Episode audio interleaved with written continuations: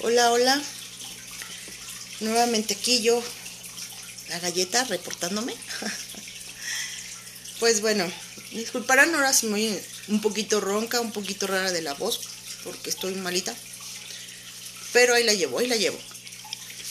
Mm, esta vez, este, pues voy a empezar la cuarta temporada, lo cual me da muchísimo gusto, porque este quiere decir que, que ahí voy, quiere decir que ahí la llevamos. Quiere decir muchas cosas, ¿no? Número uno, que la gente se está interesa por estos temas. A lo mejor no está tan, tan entretenido como otros no les, no escuchan casos a lo mejor muy fatídicos ni nada, ¿no? Pero por lo menos trato de que la investigación que yo les doy o que les traigo simplemente sea por mantenerlos informados y que sea fidedigna, ¿no? Por lo, menos fundamentada. Este, obviamente todos sus comentarios, tanto positivos como negativos, en la página, si no conocen la página de mitos de la criminalística, me encuentran en Facebook como arroba mitoscrimi. Y este. Y ahí subo más descripciones, casos interesantes, cosas, cosas interesantes referente al tema. Y bueno, últimamente pues también, este, ya empezando la cuarta temporada, pues sus opiniones, entre ellas lo que quieren que yo hable, pues algo que me llamó mucho la atención fue de que hablara yo de, estas filias o de trastornos. ¿Por qué? Porque, obviamente, y dicen, bueno, ¿y eso qué tiene que ver con la criminalística? Pues todo.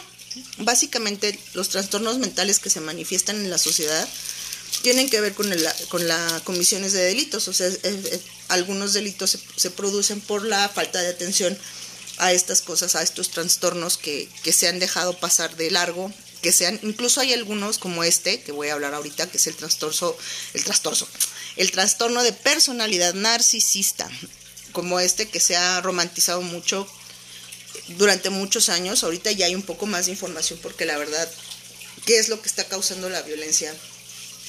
Bueno, yo hice este, e, este, ya tomé la decisión de, hacerlos y de manifestárselos porque aparte de que sus opiniones y de sus de decir, ay, hace esto, hace lo otro, aquello, la verdad lo tomé mucho en cuenta.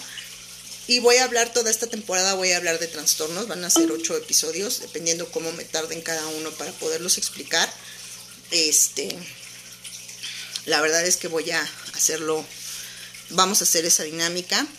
Em, yo la verdad estoy asombrada porque he tenido audiencia y me he mantenido en, este podcast, en Spotify, que es un poco difícil mantenerte en, una plataforma como esta, Anchor no se diga, eh, Google Podcast, en fin.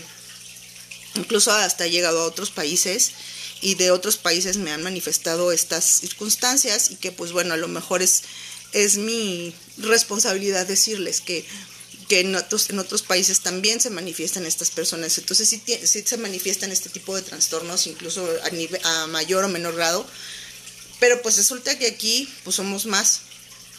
Y aquí es un poquito difícil este, identificar este tipo de trastornos, puesto que la gente no tiene cultura de ir al psicólogo y mucho menos al psiquiatra, porque ya te mencionan psiquiatra y no, ya estás loco, ¿no?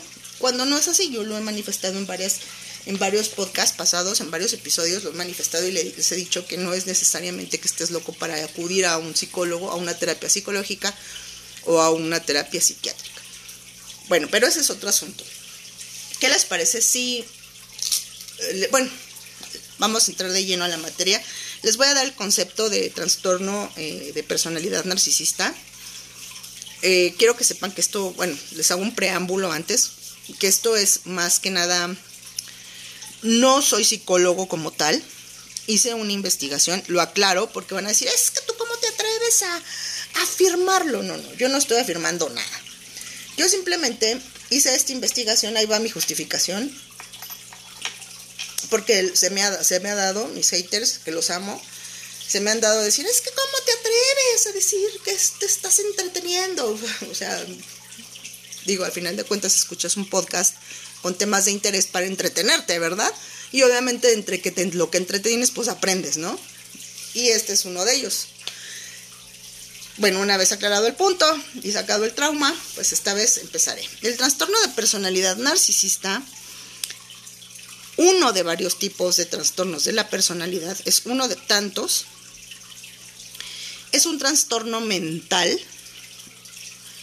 en el cual las personas tienen un sentido desmesurado de su propia importancia, una necesidad profunda de atención excesiva y admiración relaciones conflictivas y una carencia de empatía por los demás. Sin embargo, detrás de esta máscara de seguridad externa hay una autoestima frágil que es vulnerable a la crítica más leve. Y bueno, una vez dicho esto,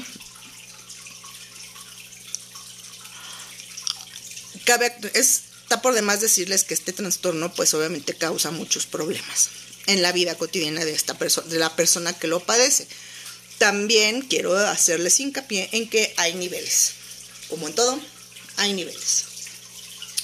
Sí, y en algunos se manifiesta de, de, mayor o menor manera que no interfiere con sus relaciones personales o con su... Sí, no interfiere con sus relaciones personales, me refiero a laboral, psicológica o emocional, ¿no? Hay algunos que pueden tener una pareja y que a lo mejor en hasta cierto punto pues son este pues no son, no son tan incisivos, vamos a decirlo así, no son tan agresivos con estas personas, pero llega un momento en que sí ya rebasa ese límite. Obviamente para llegar a un, a un, ¿cómo le diré? Les diré, para llegar a una situación o diagnosticar este trastorno, obviamente se debe de hacer con un profesional. Ya no lo estoy afirmando, no lo estoy diciendo, pero a mí me brinca mucho el hecho de que pues últimamente las personas o los feminicidios o lo que le hacen llamar últimamente al homicidio, y lo digo homicidio como tal en general, no como feminicidio, es precisamente por este tipo de, de trastornos que no conocemos, que no sabemos y entonces al escoger una pareja, pues nosotros tomamos la decisión de irnos con esta persona. Y no solo eso, sino de formar una familia. Y obviamente pues siendo un trastorno mental pues puede ser genético, ¿no? No lo estoy afirmando, aclaro, lo subrayo, lo digo con letras grandes rojas, o sea, neón, no lo estoy afirmando.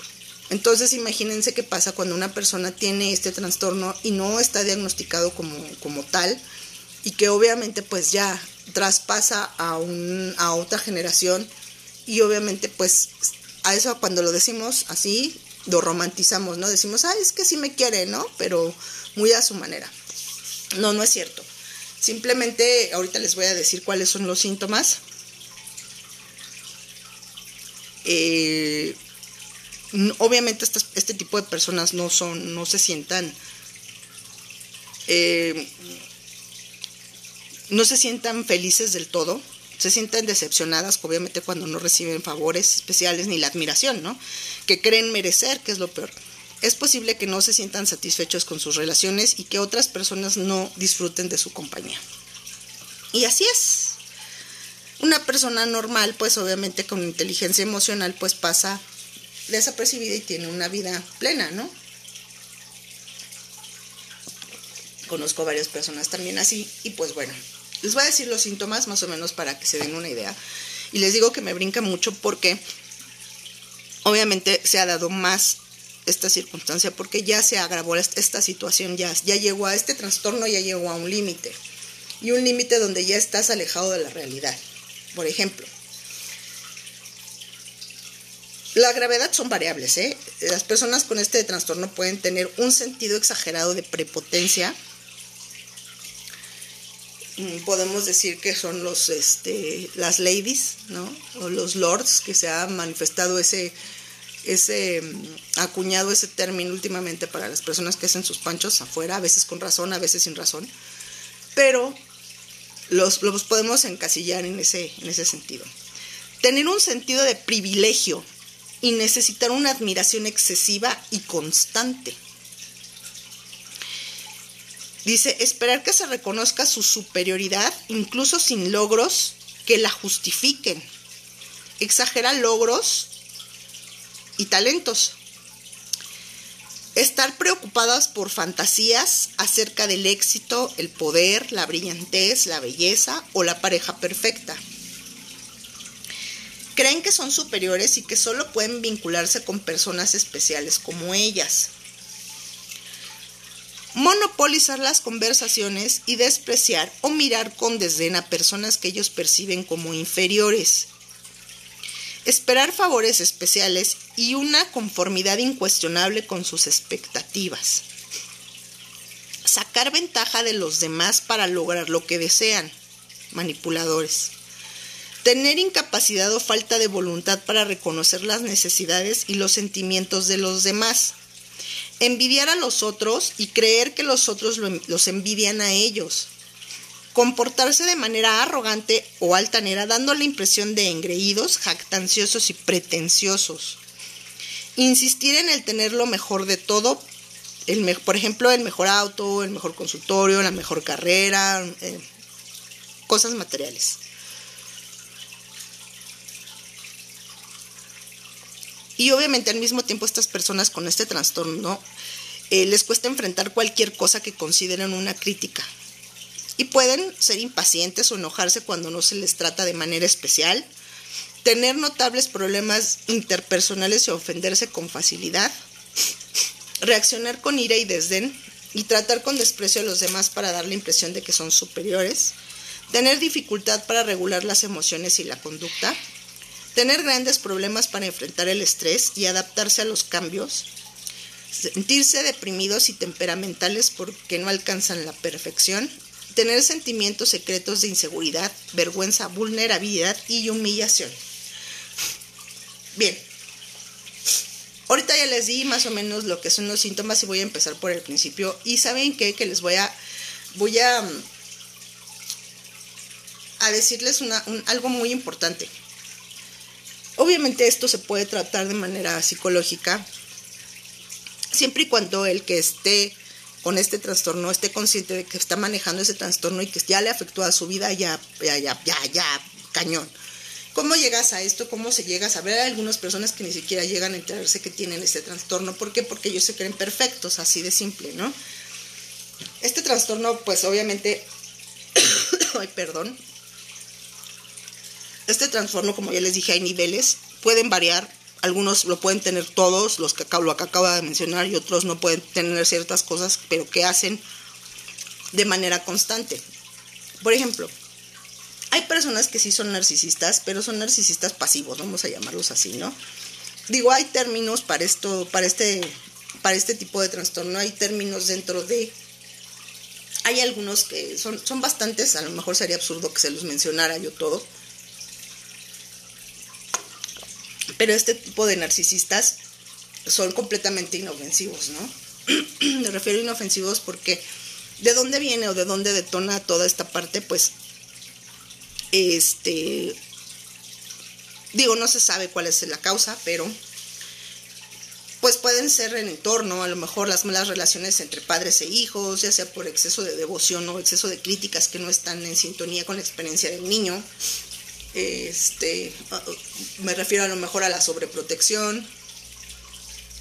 Y digo el entorno porque muchas veces, ay, sí, sobreproteges mucho a tu hijo, pero obviamente estás en un entorno donde hay violencia, donde hay este donde hay drogas, donde hay, pues obviamente estima baja, hay, hay muchos factores de este sentido donde la mamá, como por ejemplo, un ejemplo palpable de narcisismo es doña Florinda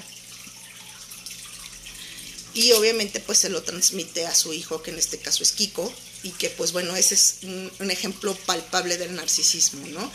Que, que, manifiesta todos los síntomas, se cree superior, vive en un lugar donde pues, obviamente es una vecindad, vive, digo, este, este tema se presta mucho al, elitismo, no lo hago con ese fin, lo aclaro, este no es también con el fin de, de, de ¿cómo se llama?, de insultar o ofender a, nadie, no. Simplemente es un ejemplo, ¿no? Eh, obviamente, pues es genético, aparte de que es este heredado de manera, eh, pues ahora sí que como los valores, o sea, los, los valores también se heredan. por parte de tus padres o por las figuras paternas en este caso. Y obviamente pues la conexión neurobiológica, ¿no? Entre el cerebro, la conducta y el pensamiento. Y obviamente el entorno escolar, las carencias, en fin, el modus vivendi de estas personas que hacen que los niños tengan este trastorno, que se alejen de la realidad y que crean merecedores de todo, ¿no? Hay unos libros muy, muy buenos de, de esto precisamente para evitar esta cosa que se llama, hay uno que se llama El niño emperador, es muy bueno, y también otra situación que pueden leer para que se den más o menos el tipo de personalidades que existen se llaman anagramas. Cualquier libro de anagrama para que se vayan adentrando en esas circunstancias eh, manifiesta, o sea, hace una explicación de, de, ese tipo de personalidades y ya cuando de las personalidades normales que existen, que es de la 1 a la 9, y obviamente que el tipo de personalidad que abarcas, que a lo mejor a veces uno son 9 combinados con 8 o con así, ¿no? Con 2 o no sé. Y obviamente pues ya vienen los trastornos, que son este tipo de trastorno, que es el trastorno narcisista. Yo les, quiero contar, quiero que sepan que otras de las causas por las cuales yo me animé a hacer este, este podcast en específico de este trastorno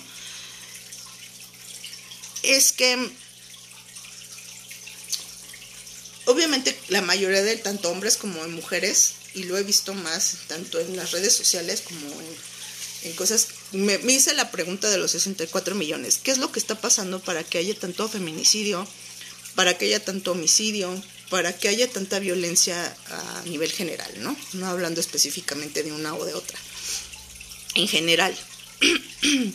y entonces, pues llegó, llegó a mi mente el estar viendo estas circunstancias y estar viendo Em, casos reales, pues el denominador común fue este trastorno, ¿no?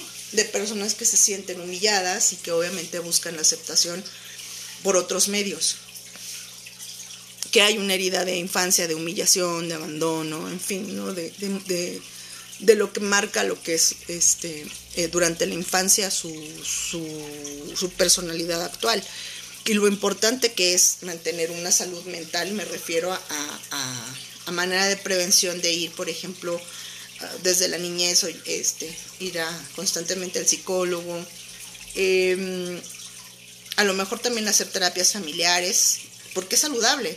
La verdad es que muchas veces tenemos problemas familiares porque no sabemos expresar nuestros sentimientos porque la asumimos o, pensamos por los demás, ¿no? En este caso, pues que es que va a decir de mí que estoy loco, o va a decir de mí que estoy loca, o va a pensar que yo soy este tóxica, porque ya, ya han acuñado ese término que la verdad no sé de dónde salió tóxica y, tóxico y bueno, ¿no? Hasta hacen memes y se divierten y lo romantizan cuando no debería de ser así, ¿no? Es que tienes un problema y tienes que tratarlo, por lo menos con arreglarlo con la persona con la que tienes ese conflicto, ¿no? Este, obviamente hay asistentes sociales o asistencias sociales donde puedas acudir para que tú digas, ah, sí tengo un problema, aceptarlo realmente desde lo más humilde de tu dejar el ego a un lado y decir, ah, tengo un problema y necesito solucionarlo. ¿Para qué? Para sentirme bien yo. Y entonces, pues por eso me di la tarea de hacer esto de los narcisistas. Y la verdad es que, eh, luego haciendo plática y con, haciendo consultas también, me di cuenta de que la mayoría de las personas, si no, de 10 personas, 9 han tenido este, algún tipo de relación con un narcisista, ya sea laboral, ya sea en relación personal o de padres a hijos o en fin, o sea, o al revés o de hijos a padres, ¿no? Y obviamente pues esto pues sí, sí, sí tiene que ver mucho con la criminalística porque les digo que muchas veces estos trastornos si no son tratados a tiempo durante la niñez, pues al futuro cuando ya son adultos, pues o, adultos mayores, pues les da por andar matando gente, ¿no? Que es el, o así que el grado mayor de un narcisista, ¿no? La mayoría de los, de los asesinos seriales son narcisistas. Estamos hablando de, por ejemplo, de. Ay, este señor, el que era. El que se. Ahorita me acuerdo. Hay varios asesinos seriales que, pues, obviamente radican en el narcisismo, pero básicamente se escudan en ello. ¿Por qué? Porque son muy labiosos, son. Eh, tú ves a un narcisista y es una persona que tiene mucho carisma, que sabe manipular masas. Y la mayoría de las sectas, por ejemplo, de personas que han este, acuñado sectas, en este caso Manson, este, en fin, pueden googlear, pueden googlear mucho de las sectas, estas personas tienen esa, esa facultad, que son muy labiosas, que son, son el centro de atención. Obviamente hay personas que, tienen, que son el centro de atención y que no tienen este trastorno, no les digo, hay niveles.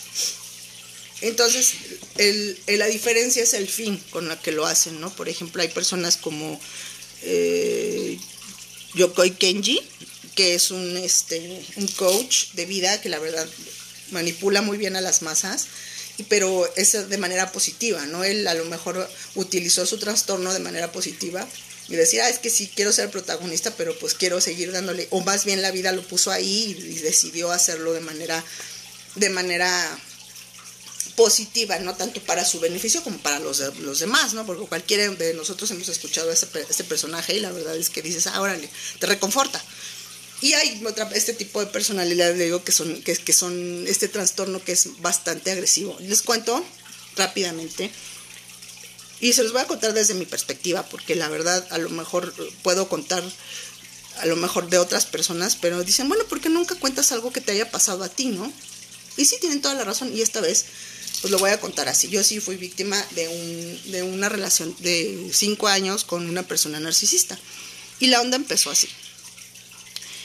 Eh, yo lo vuelvo a ver, él iba conmigo en la preparatoria, yo lo vuelvo a ver después de que, de que empiezo este, mi carrera como criminalista. Y obviamente pues yo siendo una persona, pues vamos a llamarlo así, exitosa, una persona, pues bueno, siguiendo el curso de la vida como debe de ser, ya era yo mamá, me había, en ese momento me había yo divorciado, tenía yo como un año de divorciarme, cuando esta persona me manda una solicitud ya en Facebook y este y me dice vamos a vernos y yo pues obviamente obviamente por cortesía yo le acepto la invitación y le dije pero después entonces dejé pasar cierto, cierto tiempo porque yo no quería tener ningún tipo de relación mucho menos en ese momento mientras estás vulnerable y emocionalmente pues no estaba yo bien no entonces me estaba ayudando mi break vamos a decirlo así cuando de repente me mandan la solicitud, le acepto la solicitud y empiezo a platicar con él y vuelvo a recordar todo lo que había pasado eh, a, pues a principios de la preparatoria, voy saliendo de la secundaria, estamos hablando de un mar de diferencia casi de 10 años, ¿no? De no verlo. Y este, y pues en ese entonces pues no habíamos concretado una relación, puesto que yo tenía mi novio y él pues también tenía su novia, ¿no? Entonces pues me puso en ese momento en una decisión, déjalo y andamos, y pues yo no tenía yo por qué dejar a mi novio si yo tenía una relación bastante estable con, con mi novio en ese entonces. Bueno, volviendo al tema, este, me manda la solicitud, yo dejo pasar tiempo porque pues no tenía yo tiempo, puesto que estaba yo en la carrera, tenía yo que entregar tareas, eh, tenía yo que trabajar y más aparte, eh, aparte del trabajo tenía yo que estar en casa, ¿no? Con los niños, ¿no? Con mis hijos. Entonces, pues no me quedaba tiempo y le dije yo, ¿sabes qué? Este, sí, nos vemos, pero otro día, pero pues si quieres nos seguimos escribiendo y así, ¿no? Entonces, así como que de lejitos, ¿no? Ya sabes, las mujeres como hacemos para mantenerlos a distancia, ¿no? Pero obviamente, pues sí me interesa seguir teniendo comunicación contigo, ¿no? A lo mejor, pero él desde un principio fue muy insistente, quiero verte, quiero verte, quiero verte. Y yo, pues, a lo mejor em, emocionalmente vulnerable, pues dije yo, pues me puse a pensar, dije yo, pues a lo mejor este podría funcionar, necesito esa parte de que te, que te papachen, que te hagan sentir bien, no sé, ¿no? Subir tu estima, vaya. Cosa que estaba muy mal porque pues la verdad es que así no funcionaba, ¿no? Pero pues bueno, no lo entendí hasta muchísimo después. Y entonces, pues, este, cierto día, como ya no le dije qué día nos veíamos, él se aparece en la puerta de mi casa y le abro, ¿no? Y hola, mira que iba yo pasando por aquí, yo pensé que este, no pensé que estarías aquí viviendo, pero pues de todas maneras me quise arriesgar y, y obviamente todo era maravilloso, todo era color de rosa, tú eres perfecta para él en ese momento, tú eres para una persona narcisista, al principio tú eres perfecta. Tú eres la persona que estás buscando para toda la vida, eres el amor de su vida cuando realmente nunca pasó, o sea, no, no, no, solamente te lo hizo creer pero él nunca se lo creyó, ¿no? Te lo hace creer para qué? Para que tú te sientas confiada y obviamente puedas confiar en este tipo de personas. Yo lo estoy manifestando ahorita o se los estoy manifestando mediante una relación de pareja pero en una relación laboral puede ser exactamente lo mismo. No, mira, yo sé hacer esto, yo sé hacer el otro, yo sé hacer aquello y tengo muy buena relación para acá y empiezan los conflictos de el, el típico lamebotas, no, que sí, que mira, que tú, porque eres importante y, y satisface tu necesidad de importancia, eso es. Vamos a resumirlo a esa parte. Satisface tu necesidad de importancia, tanto en parejas como laboral, ¿no? Y pues bueno, lo mismo pasa con, las relaciones de padres e hijos, ¿no? No falta el hijo que sí, sí, mamá, sí, acá, todo para que le creas y al final de cuentas, pues nada, ¿no? Al final de cuentas te deja colgado de la brocha. En fin, así pasó. A este término se le, se le llama bombing love. En ese momento para él, obviamente yo, él ya más maduró con un negocio, haciendo creer, haciéndome creer que tenía un negocio propio, haciéndome creer que él era lo, suficientemente autosuficiente para, para crear una familia, haciéndome creer que él era importante a pesar de que no había terminado ninguna carrera, haciéndome creer muchas, muchas de ese, de ese tipo de cosas, ¿no? Que él era el que me venía a salvar de mi, de mi hoyo donde estaba yo viviendo, ¿no?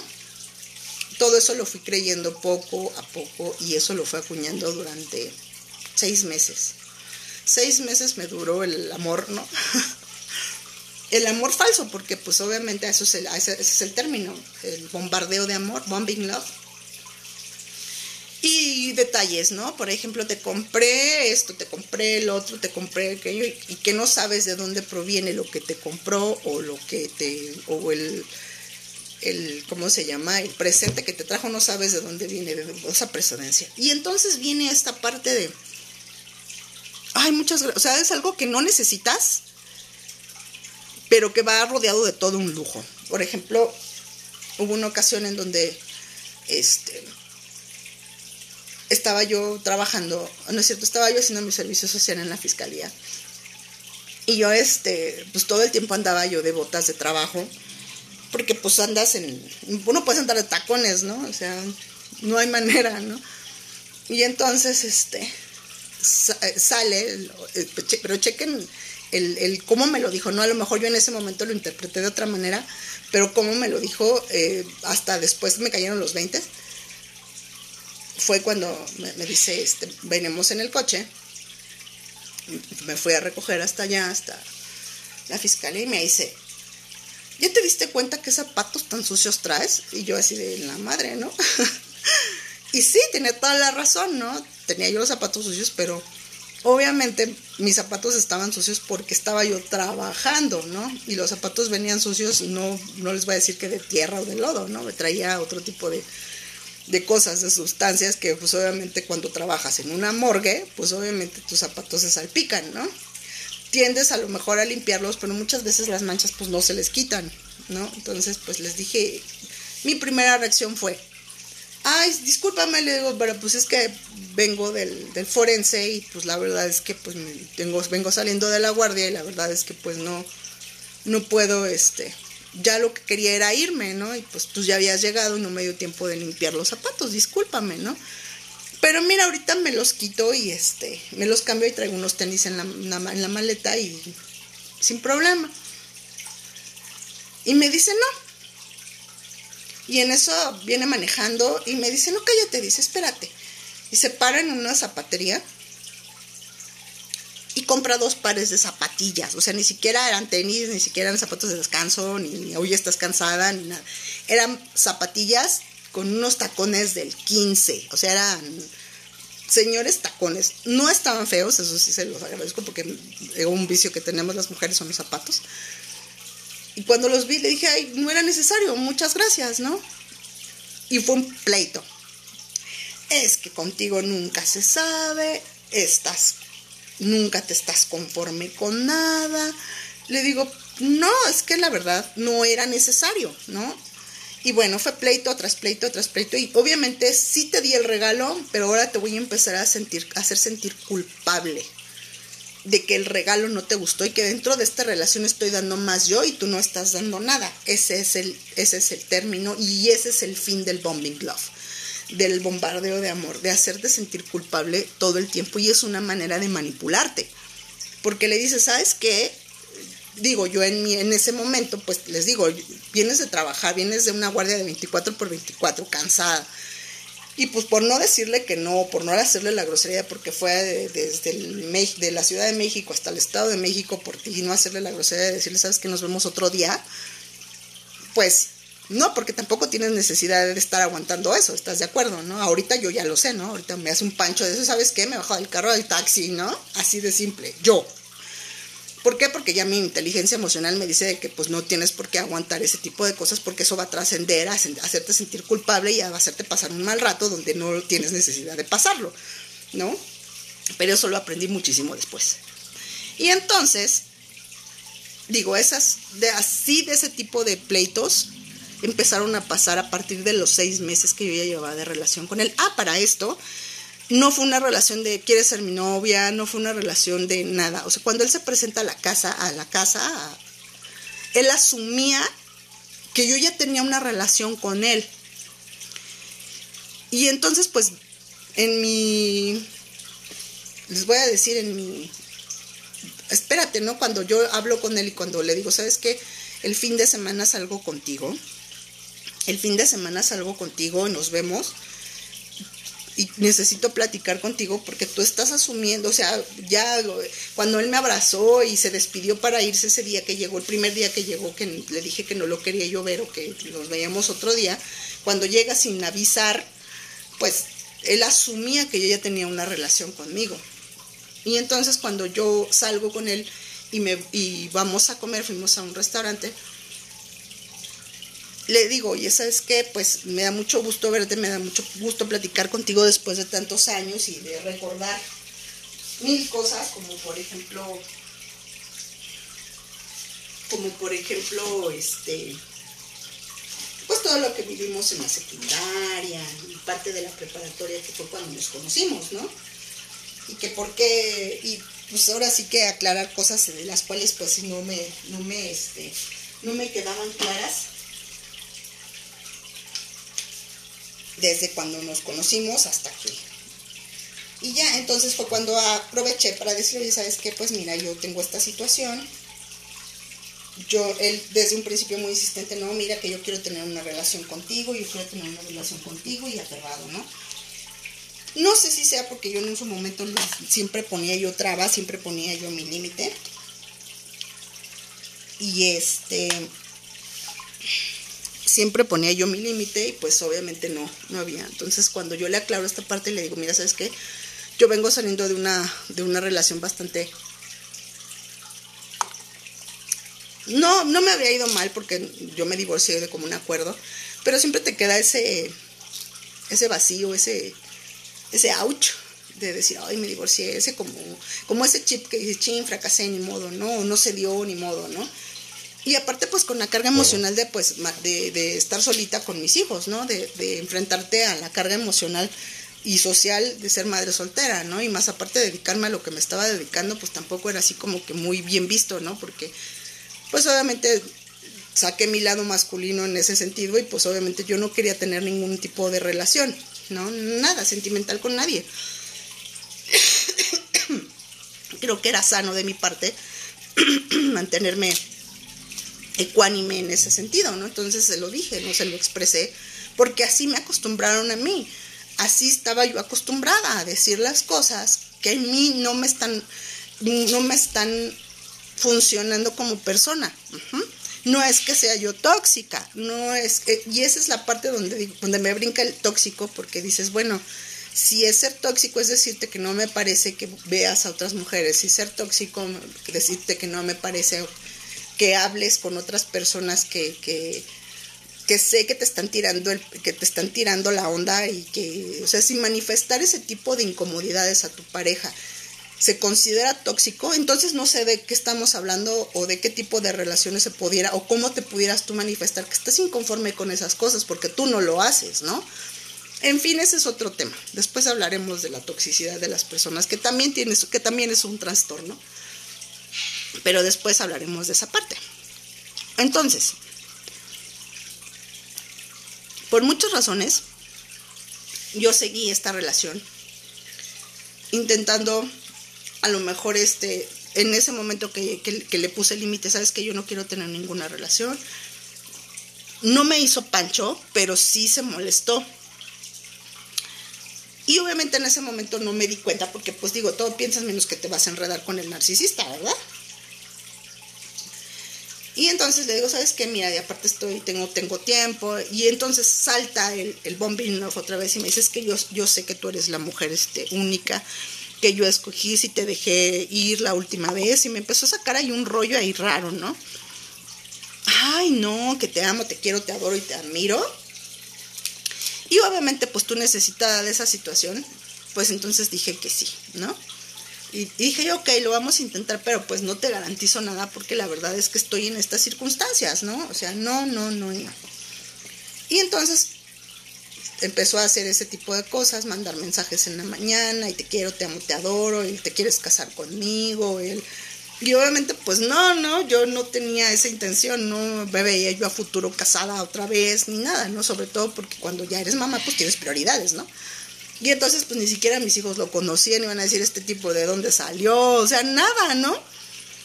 Me costó trabajo, a mí me costó mucho trabajo tener este, esta, esta relación, porque sí me, pues, pues me trataba bien, dije yo, pues a lo mejor y sí, ¿no? A lo mejor le estoy regando, ¿no? Entonces te empieza, empiezas a dudar de ti y de lo que es, de, lo, de la seguridad que tienes, parece mentira, pero empiezas a, a dudar de lo que realmente quieres y te traicionas. Entonces yo acepto esta relación. Seis meses te digo en esa circunstancia porque pues yo estaba ocupada, a veces llegaba, a veces no llegaba, llegaba de sorpresa. Pero me empezó a hacer este tipo de cosas como la de los zapatos, ¿no? O como por ejemplo, mi hijo tenía tres meses, en ese entonces acababa de nacer. Y este, y todo era con el niño. Que si al niño le compraba este, eh, de todo, ¿no? Que si le compraba la carriola, que si le compraba la cuna, que si le compraba... Y entonces llegó un momento en que ya, ya me puse a pensar muchas cosas en el sentido de que, ¿de dónde saca el dinero? Porque obviamente cuando empezamos a andar, pues tuve que ir a casa de sus papás, ¿no? Y el lugar donde vivía, pues no era así un lugar que digas tú, ay, wow, ¿no? Este, la verdad, les digo, no por ofender ni nada, pero no era lo que él aparentaba, a eso me refiero. Y entonces, y sus papás son personas muy sencillas, no, esto y el otro, y obviamente al verme, pues, este, viendo que a lo que me dedicaba y lo que hacía, pues sí, ¿no? Les brincaba un poco como diciendo, ¿y este de dónde la sacó, no? Ya sabían que era, que íbamos juntos a la misma escuela, incluso la señora me conocía, y el señor también, su hermano también. Pero él empezó a tener mucha relación con mi hijo menor. Y entonces empecé a comprar, pero siempre que le compraba las cosas, me lo hacía saber a manera de sentirme culpable, ¿no? Por ejemplo, es que ¿por qué tú no le compraste eso? ¿Por qué no, no, no le pones atención al niño? Es que, ¿por qué? Cosas de ese estilo que no tenían nada que ver con lo que yo estaba haciendo, que si realmente estaba yo estudiando, terminando mi carrera o haciendo mi servicio, era precisamente para darle mejor vida a mis hijos, ¿no? Y mejor vida yo, porque pues la verdad era válido, ¿no? Eran para, eran para mí también, era una satisfacción personal también era junto con pegado. Entonces, pues bueno, no, no, así me aventé de relación entre dimes y diretes y con un estrés magnánimo, porque no solamente tenía yo que lidiar con el estrés del trabajo, sino también tenía yo que lidiar con el estrés de llegar a, a mi casa y que llegara él a culparme de todo lo que le había pasado, ¿no? Y era un estira y afloja y un pelear que, bueno, no mm, de este tipo de y de manipularte y de chantajearte y de decirte, no, es que, ¿sabes qué? Eso que tú estudias está mal. Es que está muy mal. Y tú así como, ¿por qué? Porque para empezar eso no es, eso no es para ti. Esa, esa carrera, ese tipo de cosas no es para ti. Dice que qué ganas de andar allá con, con, con los hombres Y empezaba a, manipularme a manera de que yo empezara a dejar lo que, pues lo que me daba de comer, porque después de hacer mi servicio, pues obviamente ya empecé a laborar de, de se llega el día de mi graduación y este y el día de la graduación toda la graduación estuvo con una jetota pero bueno digo yo lo invité pues porque era parte de mi vida no y que aparte pues había estado compartiendo conmigo todas esas cosas no porque dejo de decirte ay te, doy un regalo te hago esto pues a lo mejor el estar conmigo y aguantar que a lo mejor tenga que ir por ti a las 3 de la mañana pues estaba cabrón, no cualquiera lo hace, ¿no? Entonces yo en agradecimiento pues lo invito a la graduación junto con sus papás, pago sus boletos y él se ofende.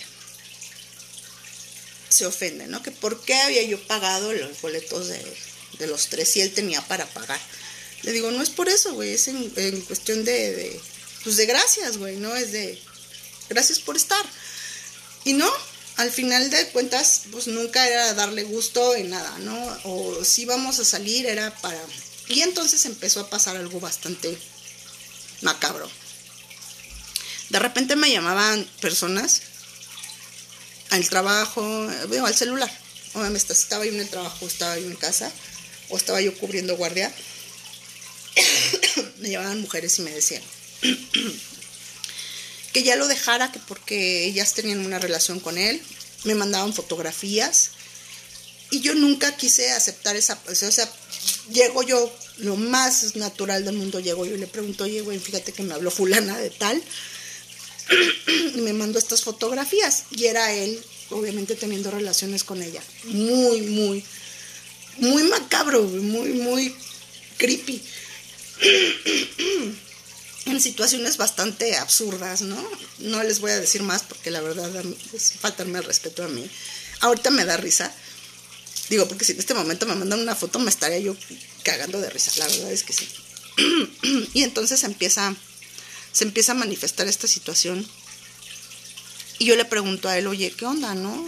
Pues si tienes otra, otra persona, pues gracias, güey. Te puedes ir, no hay, no estamos ah, huevo, ya tenemos muchos problemas, a mí no me gusta estar peleando la parte, ni puedo, ni tengo tiempo, entonces, güey, ya, ¿no?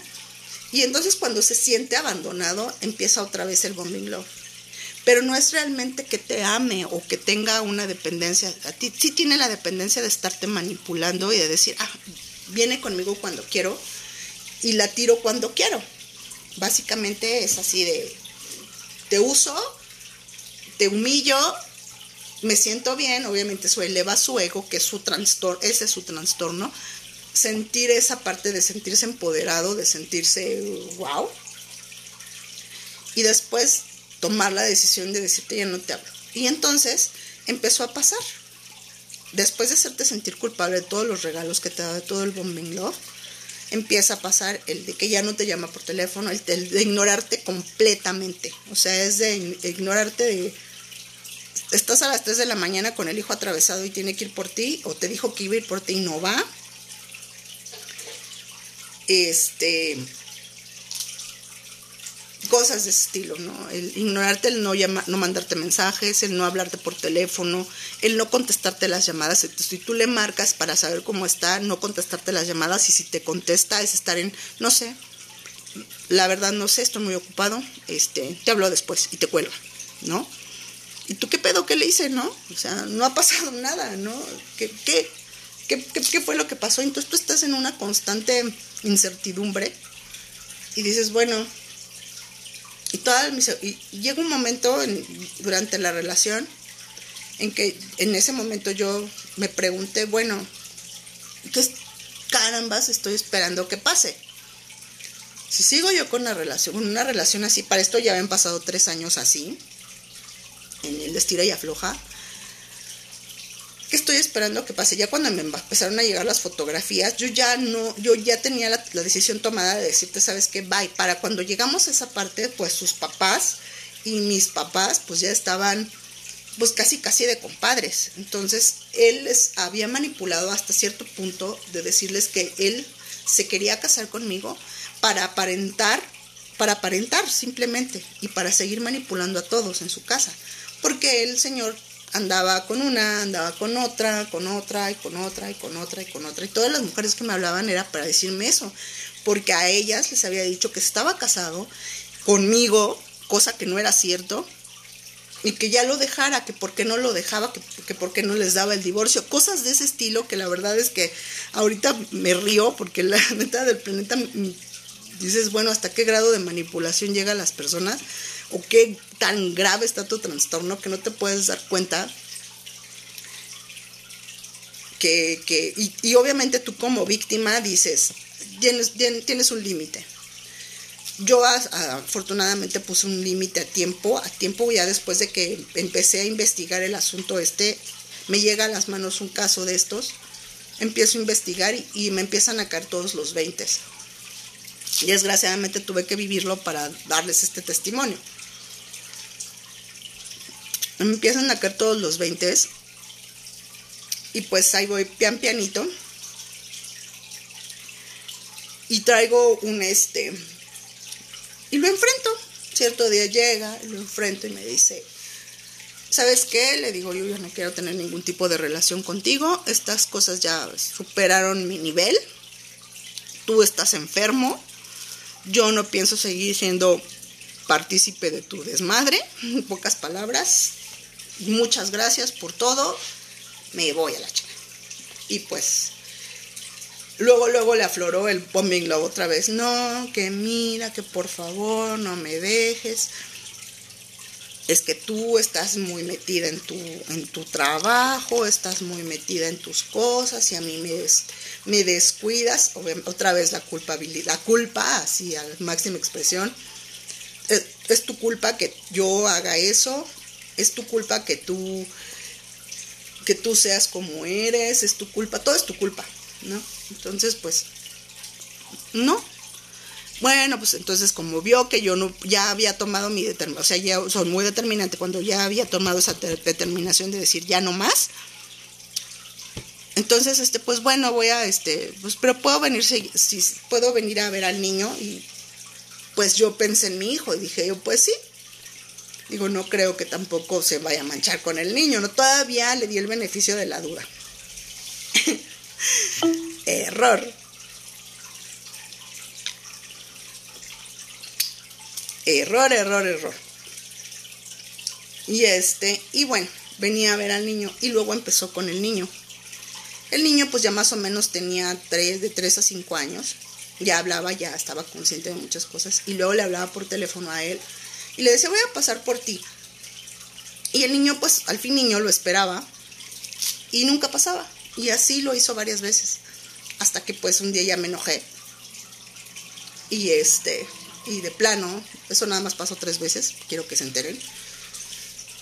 Y le hablo por la última vez que le habla para decirle que iba a pasar por él, para decirle lo mismo, para seguir manipulando. Le contesto el teléfono y es cuando le digo, ¿sabes qué? Suficiente. Mi hijo no necesita de esto. Digo, se lo dije con otras palabras y en otros son, pero básicamente eso fue lo que sucedió. Y obviamente pues ardió Troya, ¿no? Sus papás me hablaban por teléfono para decirme por qué lo había yo dejado. Y pues yo cómo explicarle a sus papás que su hijo tenía un trastorno de personalidad narcisista. Y afortunadamente salí, me costó muchísimo trabajo salir de esa relación porque obviamente llega al grado de manipulación que, que sí te hace sentir culpable, te la crees. Y pues bueno, obviamente si, si en eso tan simple y tan sencillo te hicieron una persona que es segura bueno, en ese caso yo era segura de lo que yo quería de lo que yo manifestaba, pues entonces si te encuentran de manera vulnerable, pues imagínate las personas que, sufren todavía esta situación. Y así, hablando de las personas que tengo a mi alrededor, de todos los casos, tanto hombres como mujeres, todos, todos han tenido un episodio de una relación narcisista. A lo mejor ahorita hablé de una pareja, después voy a hablar de una relación narcisista padre-hijo. Yo creo que será para el próximo episodio porque es muy, este trastorno es muy amplio. Entonces, pues obviamente ya se me está acabando el tiempo y pues ahorita yo lo único que quiero es que reflexionen en esa parte y que los, voy a invitar a pensar. Si ustedes han tenido algún tipo de relación narcisista, ya sea laboral, ya sea en su vida privada como amorosa, ustedes pueden llamarme por teléfono y podemos platicar cómo salir de esta situación, cómo salir de esta circunstancia. Me pueden comentar en arroba mitoscrimi, que es la página de Facebook, directamente al podcast, a este podcast que se llama Mitos de la Criminalística. Y pues obviamente podemos, este, si han tenido un episodio de estos, también los puedo canalizar con, con especialistas para que puedan ustedes salir de esa, de esa, de ese tipo de relaciones. Y obviamente pues también identificarlos y cómo cómo hacer para poderlos, este, ahora sí que retirar de su círculo social, ¿no? Y de tanto identificarnos, porque desgraciadamente esto es lo que sigue sucediendo, este grado de manipulación, pues viene sucediendo no nada más a nivel personal, también sucede a nivel gobierno. Y la verdad es que otro ejemplo es nuestro presidente. Así es que ahí se los dejo de tarea. Si quieren seguir escuchando y, y otras historias aparte de estas de, de explicarla de nivel padre e hijo de otro caso, pues entonces nos vemos en el próximo episodio y gracias por escuchar.